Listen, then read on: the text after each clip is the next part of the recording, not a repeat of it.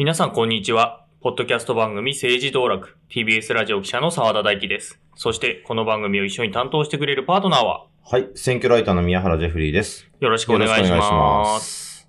えー TBS ラジオプレゼンツ政治道楽は趣味について語るように政治を語っていこうというポッドキャスト番組です。毎週月曜日に毎回20分ぐらいの番組を配信しています。ということで。はい。はい。で、えー私たちの他に、えースタッフなしのこの番組、TBS ラジオの役員応接室からうん IC レコーダーで収録してますけども、はい。はい。あの、二人、どこまでも放送してしまうので、はい。TBS ラジオ社員の矢ヶ崎さんに適宜入っていただきます。はい、よろしくお願いします。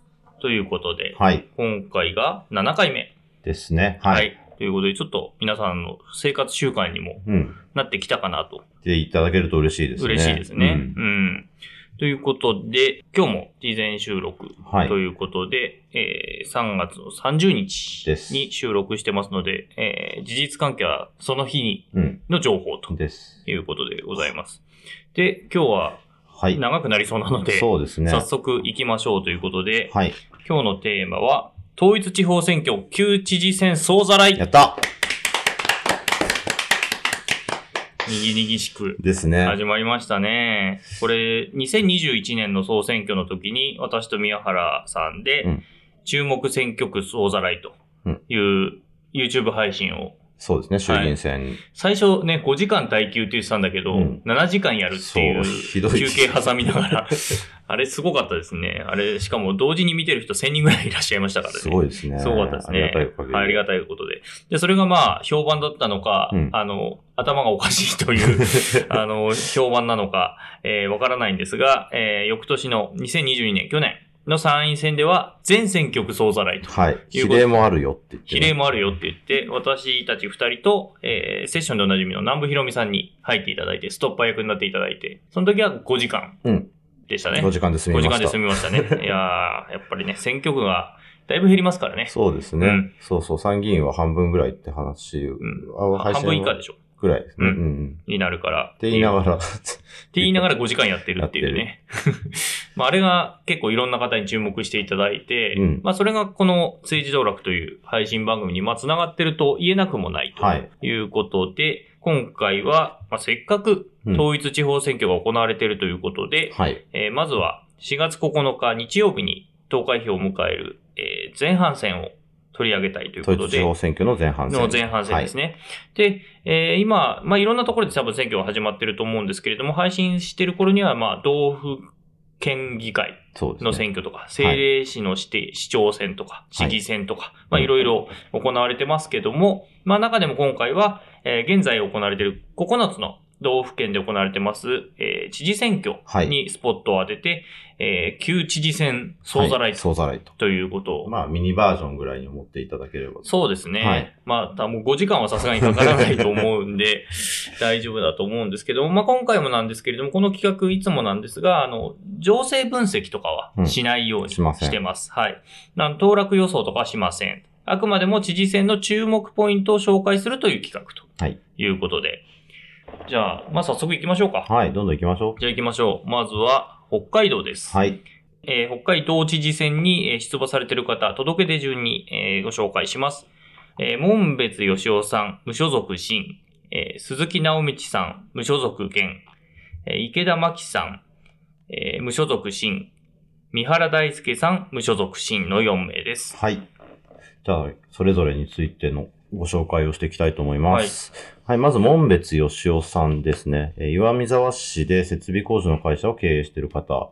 で、えー2019年から令和新選組のボランティアスタッフとして活動していて、えー2021年の衆院選には北海道ブロックから単独で立候補してますが、えーまあ、議席には至らずと。北海道を守り育て豊かにするという、えーのスローガンにしていて、北海道をリフォームする。まあなんか自分の本業に引っ掛けた言い方なのかなというようなことをおっしゃってます。はい。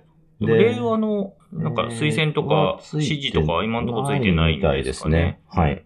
はい。で、現職が、えー鈴木直道さんですね。えー高卒で、えーと東京都庁の福祉保健局の職員になって、えー法政大学2部の、えー法律学科に通って、まあ、夜間部ですね、働きながら、えー地方自治を学ぶと。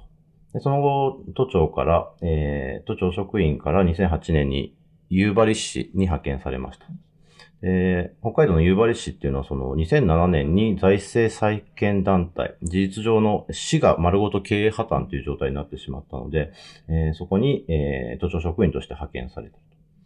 で、2010年からは内閣府の出向で、えー夕張市の行政参与という職員になって、で、その後、えー都庁を退職して、夕張市の市長選挙に立候補と。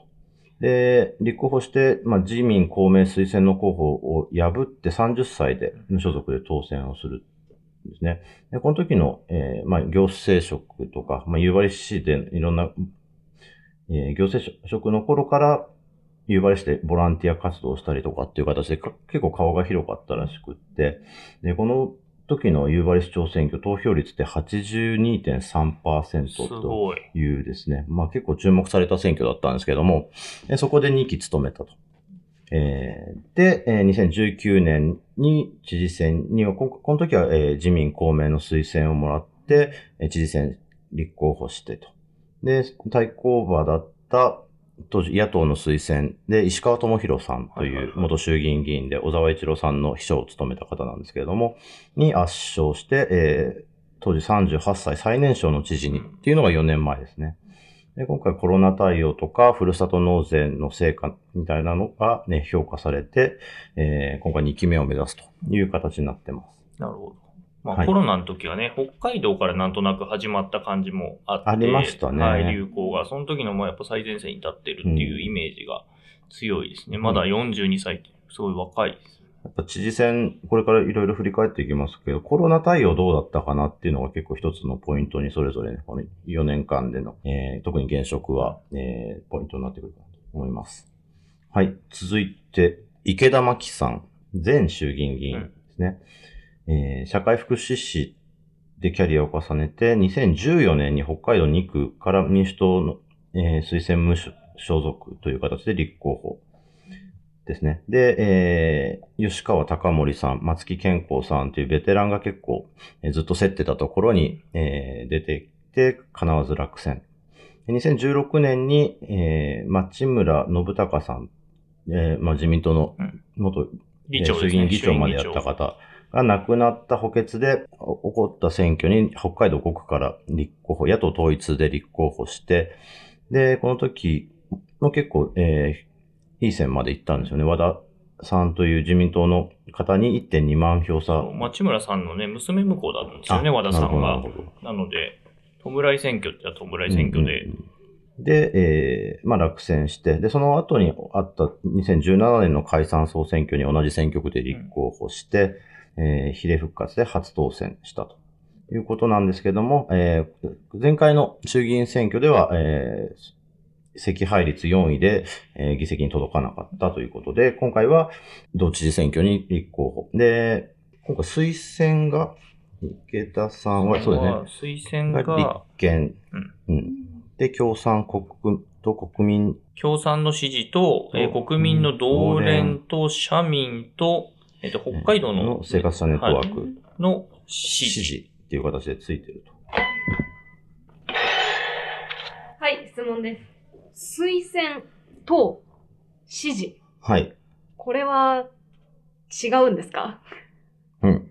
違いますね。これ知りたいです。難しいな。えっ、と、まず、公、えっ、と、公認と推薦と支持で分けられるのかなっていうふうに思ってまして、でまず公認は、これもまた例外があるんだけどな。えっ、と、まあ、基本的には一つの党が、えっ、と、定めた、えーなんだ、まあ、公に認めたなんで公認ですけど、説明できますか？ごめんなさい。まあ、党、党の所属所属のまま、えー党として公認、認めて、党の代表としてその選挙に出てもらう場合が公認。公認。うんうん。で、推薦の場合は、まあ、いくつかパターンがあって、幅広く支持を得たい場合に、えーあえてその透明を出さずに推薦っていうのをもらって、横並び状態にさせて出るうん。っていうパタ推薦状っていう形で多分、そうですね。紙をもらうっていうのが一つあるのかなと。はい。へで、支持はその、それがもう一段下がるっていう感じですね。うんうんうん。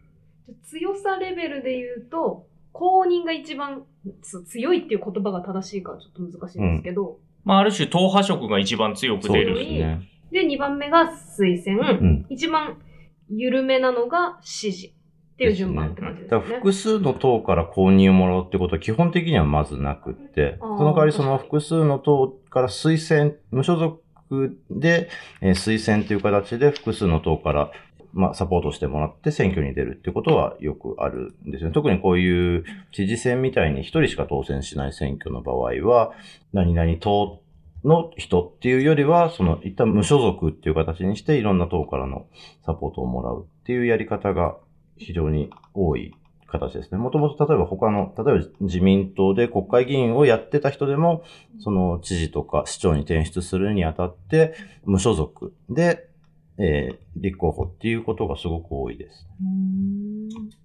で、さらに言うと、多分この国民民主党の同連推薦っていうところ、あ、支持か、同連が支持しているっていうところが、なると思うんですけども、党の組織って、その、まあ、永田町とか、まあ、東京にある中央の組織と、それぞれ都道府県で、えー組織を持っているところっていうのがほとんどで、その都道府県の組織単位でこの人を支持するけれども、その、東京の、えっ、と、まあ、党本部で、としてどうするかっていうことについては決めないっていうことも結構あって、そこも一つ知事選見るにあたってポイントかなというふうに思います。うん。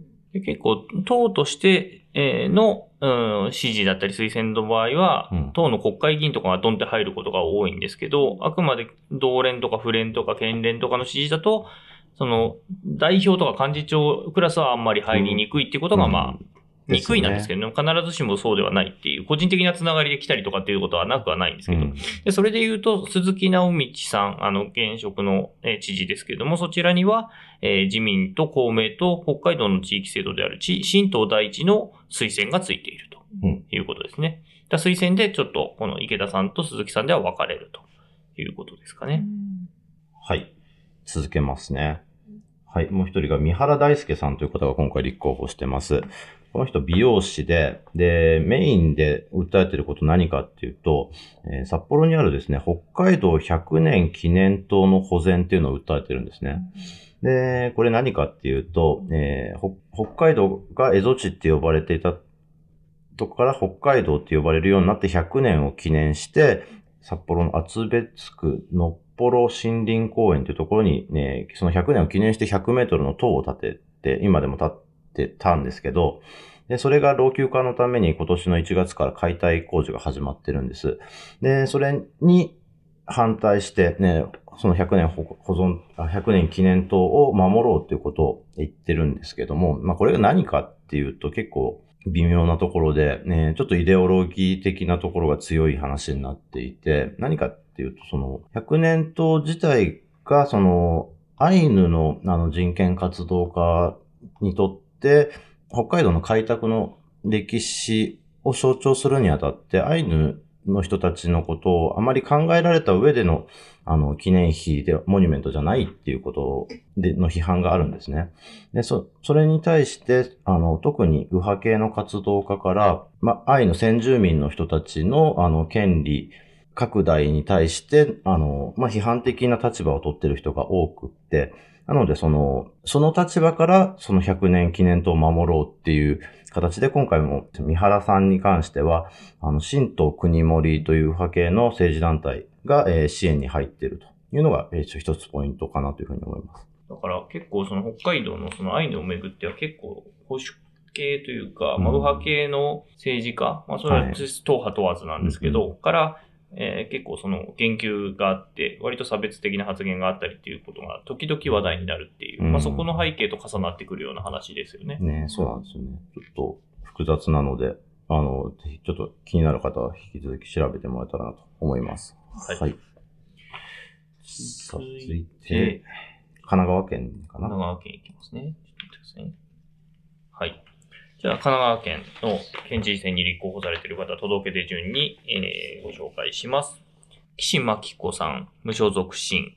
えー加藤健一郎さん、無所属新。黒岩祐二さん、えー無所属現。大津彩香さん、無所属新の4名が立候補されています。はい。じゃあ、お届けで順にまた紹介してみますと、岸真紀子さん。この方、推薦で共産党がついてますね。仕事は園芸業、庭のメンテナンスと染めの仕事をなさってると。で、えー、あと肩書きとしては、横須賀市民球場の会の結成メンバー。で、岸真紀子さん、えー参議院に同じ名前の方がいますが別人です。はい。で、過去の選挙を振り返ってみると、2013年と21年に横須賀の市長選挙に共産推薦社民支援と。で、えー2019年のちょうど4年前の、えー神奈川県知事選挙にも共産党の推薦で立候補していて、えー武蔵野美術大学の出身で美術教師の経験もあるという方です。で政策としては、えー石炭火力発電の建設に反対して再エネ100%の神奈川をスローガンに2050年の、え神奈川県内でのカーボンニュートラルの実現というのを訴えているという方です。石炭火力発電所の建設案建設が、案があるっていうことですね。うんはい。続いて届け出る加藤健一郎さん。この方、お医者さんで、えー東工大学の数学科と浜松医科大学の医学科で、イェール大学大学院の公衆衛生学の修士を、えー出てらっしゃるという方なんですが、えー2021年に2年前ですね、千葉県の県知事選挙に立候補してます。で、その時に千葉のバイデンを目指すっていうことを、まあ、ちょっとあの書いてて、でさらにですね、この人が話題になったのは政見放送がありますよね。で、そこで当選した際には、近隣の知事会議の折に小池百合子さんにプロポーズを仕掛けようと考えております。ということを、えー述べたということで、まあ、一部で話題になりました。まあ、小池さんにしては、まあ、いい迷惑だとは思うんですけど、まあ、そういった。まあそうね。ね まあ、その後、小池さんが怒ったみたいな話はなかったので、うん、まあ、今に至ってると。まあ当選しなかったからかな。しなかったからですね。合わなくて。はい。まあでも、ここで当選したらわかんないですね。これ千葉のバイデンっていうのは何なんですか？なんでしょうね。だから、あの、今73歳であ、年がいいっていうことなのかしら。かな。70まあ、当時に72歳、71歳か。うん。あんまり、だ政策何言ってるかっていうと、まあ、電磁波や音波で家を攻撃するハバナ症候群の注意喚起や防止条例を作りたい。うん。はい。っていうようなこと言ってるので。まあ、政策はある種明明確っちゃ明確ですね。すねうん。これをやりたいっていう、ね。はいはい。です。が、加藤健一郎さん。はい。はい。で、続いて、えー現職の黒岩祐二さんですね。はい。はい。はい。えーすでに当選3回で、今回の選挙では、自民党の神奈川県連と公明党の神奈川県本部、えー国民民主党の県連本部か、ね県連が、えー推薦という形になってます。で、フジテレビの報道記者で、えーニュースキャスターを経て、2011年に、えー当時現職の松沢茂文さんが都知事選挙に立候補するため、神奈川県知事、えーには出ないっていうことになったので、そこに立候補するっていうことを、立候補して、えー当選と。でちなみにこの都知事選挙なんですけども、石原慎太郎さんが出る、あの、やっぱり、石原さんさん辞めるって言ってたんですけど、やっぱり出るっていうことで翻したので、松田さんは立候補断念っていう、ちょっとはしごを外された感じになってしまったっていうのがありました。そう、その、やっぱり出るって言った会見の日がね、ちょうど3月11日なんですよ、2011 2011年のそれで私はこの、やっぱり出るの取材でうん、都庁に行ったんです。へーその日に。なるほど。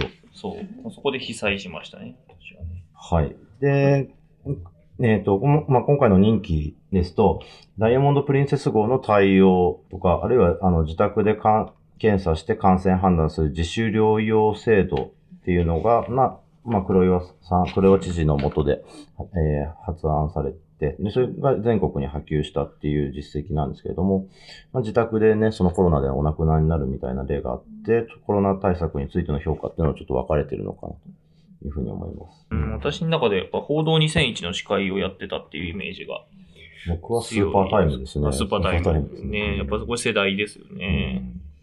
うん。うん長崎さんは知らなかった。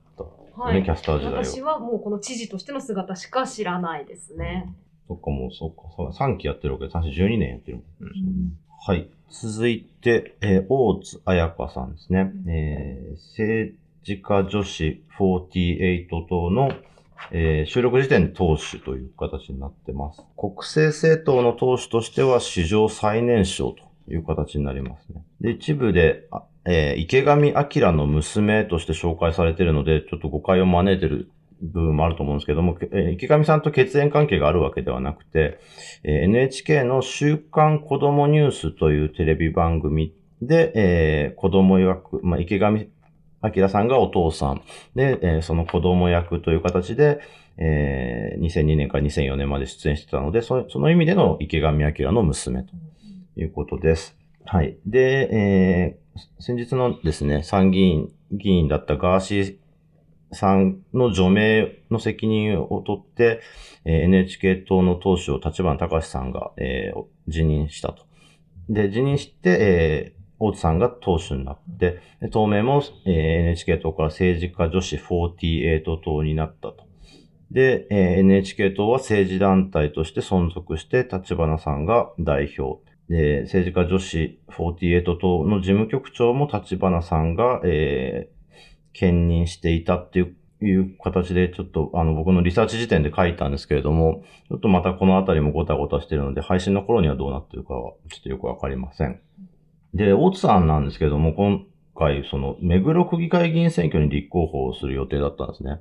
未だにその、現時点でツイッターのアカウントも目黒区議選に出ますっていう風に、プロフィールになってるので、ですが、えー神奈川県知事選挙に立候補する予定だった、その政治家女子党から立候補予定だった方が、まあ家族の反対を受けて、やっぱり立候補しないってことになったので、えー大津さんが差し替えで、えー立候補すると。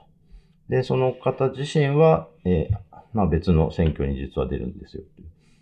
というような状況になってます。反対されたけど出る？反えか知事選は反対されたけど。から出ないんですけど、まあ、区議選だったらっていうことで、なのかもしれないですね。はい。で、え政策としては政治に参加するハードルを下げる活動をしたいと。で女性の政治分野への進出っていうのを、えーより、まあ、ご自身が30歳で知事選でに立候補できる一番若い年齢ですし、えーっていう意味での、まあ、じ自分の立候補じ自体が、えーそういった形で、あの、女性の進出につながればいいなっていうことをおっしゃってましたと。はい。以上が神奈川県ですね。うんなるほど。神奈川県は、あれですね。立憲民主党の推薦の候補がいらっしゃらないですね。まあ、確かにそうですね。うんえっ、と、現職にも黒岩さんが、えーあ、じゃあ、岸さんが推共産の推薦、黒岩さんが自民の県連と公明の県本部、国民の県連の推薦。うん。ということで、党本部からの推薦もらってるのは多分、共産の岸さんだけ？ですかね。かね。結構、神奈川自体は立憲民主党の強い地盤でもあるんですけど、国会議員何人もいますからね。自主投票っていう形かもしれなっていですね。いう感じですね。対抗馬も立ててないって感じですもんね。うんこれだってことははいね。なるほど。今回は3日連続配信です。続きはまた明日配信します。